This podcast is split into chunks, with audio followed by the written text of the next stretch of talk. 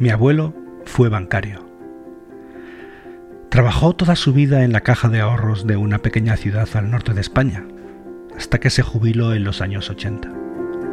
Cuando él aún vivía y yo aún era un mozalbete, recuerdo aquellas tardes de invierno sentados alrededor de la mesa camilla, cuando me explicaba, con toda esa santa paciencia que tienen los abuelos, que los empleados del banco como él eran los encargados de guardar el dinero de la gente.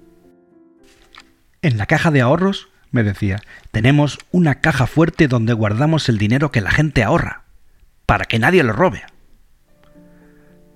Yo me imaginaba una caja fuerte inmensa de metal brillante, escondida en los sótanos del banco, con puerta redonda, unos cerrojos gigantes y las estanterías llenas de oro y de toneladas de fajos de billete de diez mil pesetas. ¿Pero cómo de grande es la caja fuerte, abuelo? Puf, muy grande. Dentro podrían caber... Mm, podrían caber hasta por lo menos 20 personas. Así de buen ver, como yo. ¿Y cuánto dinero tenéis ahí dentro, abuelo? Muchísimo dinero, Pablito, muchísimo dinero. No te puedo decir cuánto porque es secreto profesional de abuelo bancario. Pero muchísimo dinero. Ten en cuenta que somos la caja de ahorros más famosa de la provincia. Y mucha gente confía en nosotros y guarda el dinero en nuestras cajas fuertes. La mera imagen de todas esas pilas de dinero me hacía brillar los ojos. Pero abuelo, si tenéis tanto dinero de tanta gente ahí dentro amontonado, ¿cómo sabéis cuánto dinero ha metido cada cual? ¿No está ahí todo mezclado? Mi abuelo esbozó una larga sonrisa. Se estiró los tirantes inclinándose hacia atrás en su silla mecedora y apuntó hacia atrás con su dedo pulgar por encima del hombro, hacia una estantería biblioteca. Mira, coge de ahí un libro, hijo, con letras doradas en el tomo y dime cómo se titula. Dentro del armario había muchos libros y efectivamente aparecía uno de cuero negro, muy usado, con letras doradas en su lomo, que leía Veinte mil leguas de viaje submarino por Julio Verne. Eso no cojona. El de la fila de abajo. Ah, vale. Este de aquí. Teoría y práctica de la contabilidad bancaria. De Plácido Morales de la Hoz. A lo que mi abuelo respondió. Ese libro me lo tuve que estudiar de pe a pa cuando era aprendiz en la caja. no nos podíamos permitir ningún error. ¡Qué tiempos aquellos! Pues mira, Pablito, para no equivocarnos, me contaba pensativo, lo apuntábamos todo, todo.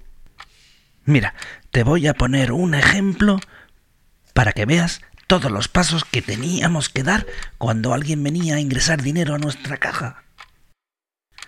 Imagínate que un día venía don Gregorio con cien pesetas. Sí, sí, cien pesetas. Don Gregorio Rodríguez de la Hoz era el agricultor más ahorrador del pueblo. Nuestro pueblo, Matabaja del Baldrigo, que había ganado esa cantidad vendiendo el lúpulo de la última cosecha.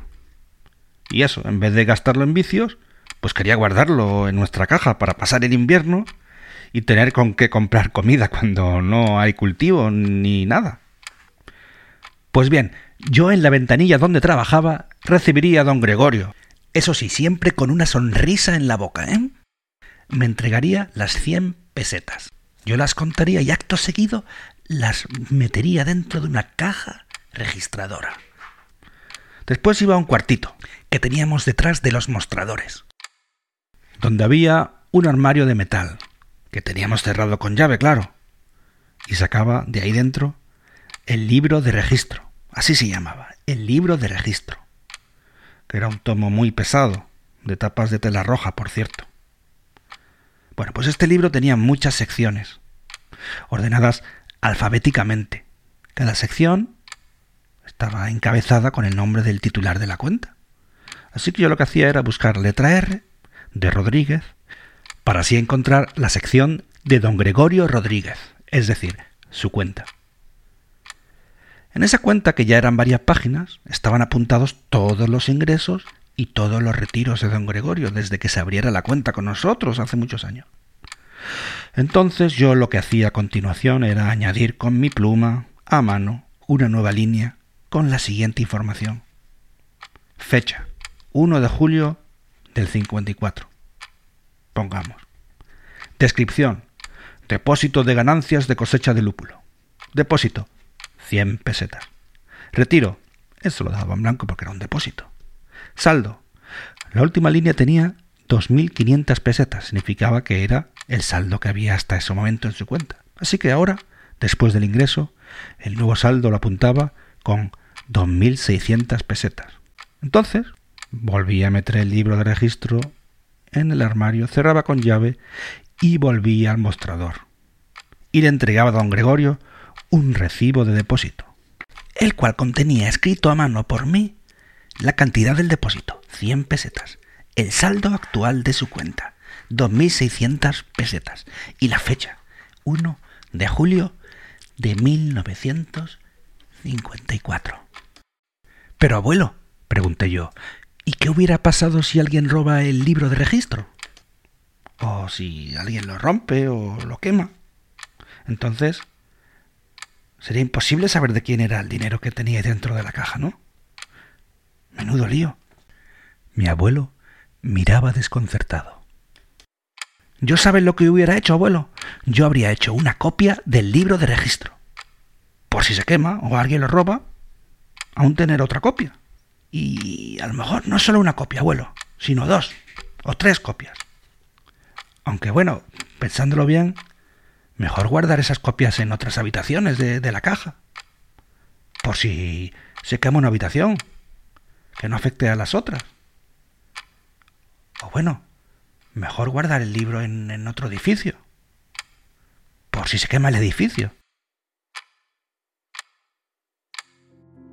Mi abuelo, con los ojos ligeramente entornados, había cambiado la mirada, como si en el fondo estuviera pensando en la complejidad de tal emprendimiento. Pero claro, ¿y si se quema el barrio entero? ¿O la ciudad? ¿O cae una bomba? Abuelo, abuelo. Mi abuelo me interrumpió alzando ligeramente la palma de la mano. ¡Ay, palilo, palilo! Cuidado que parlas. un copias. Anda, anda. Déjate de copias y dineros y vete a jugar al fútbol. Anda, arreando, venga.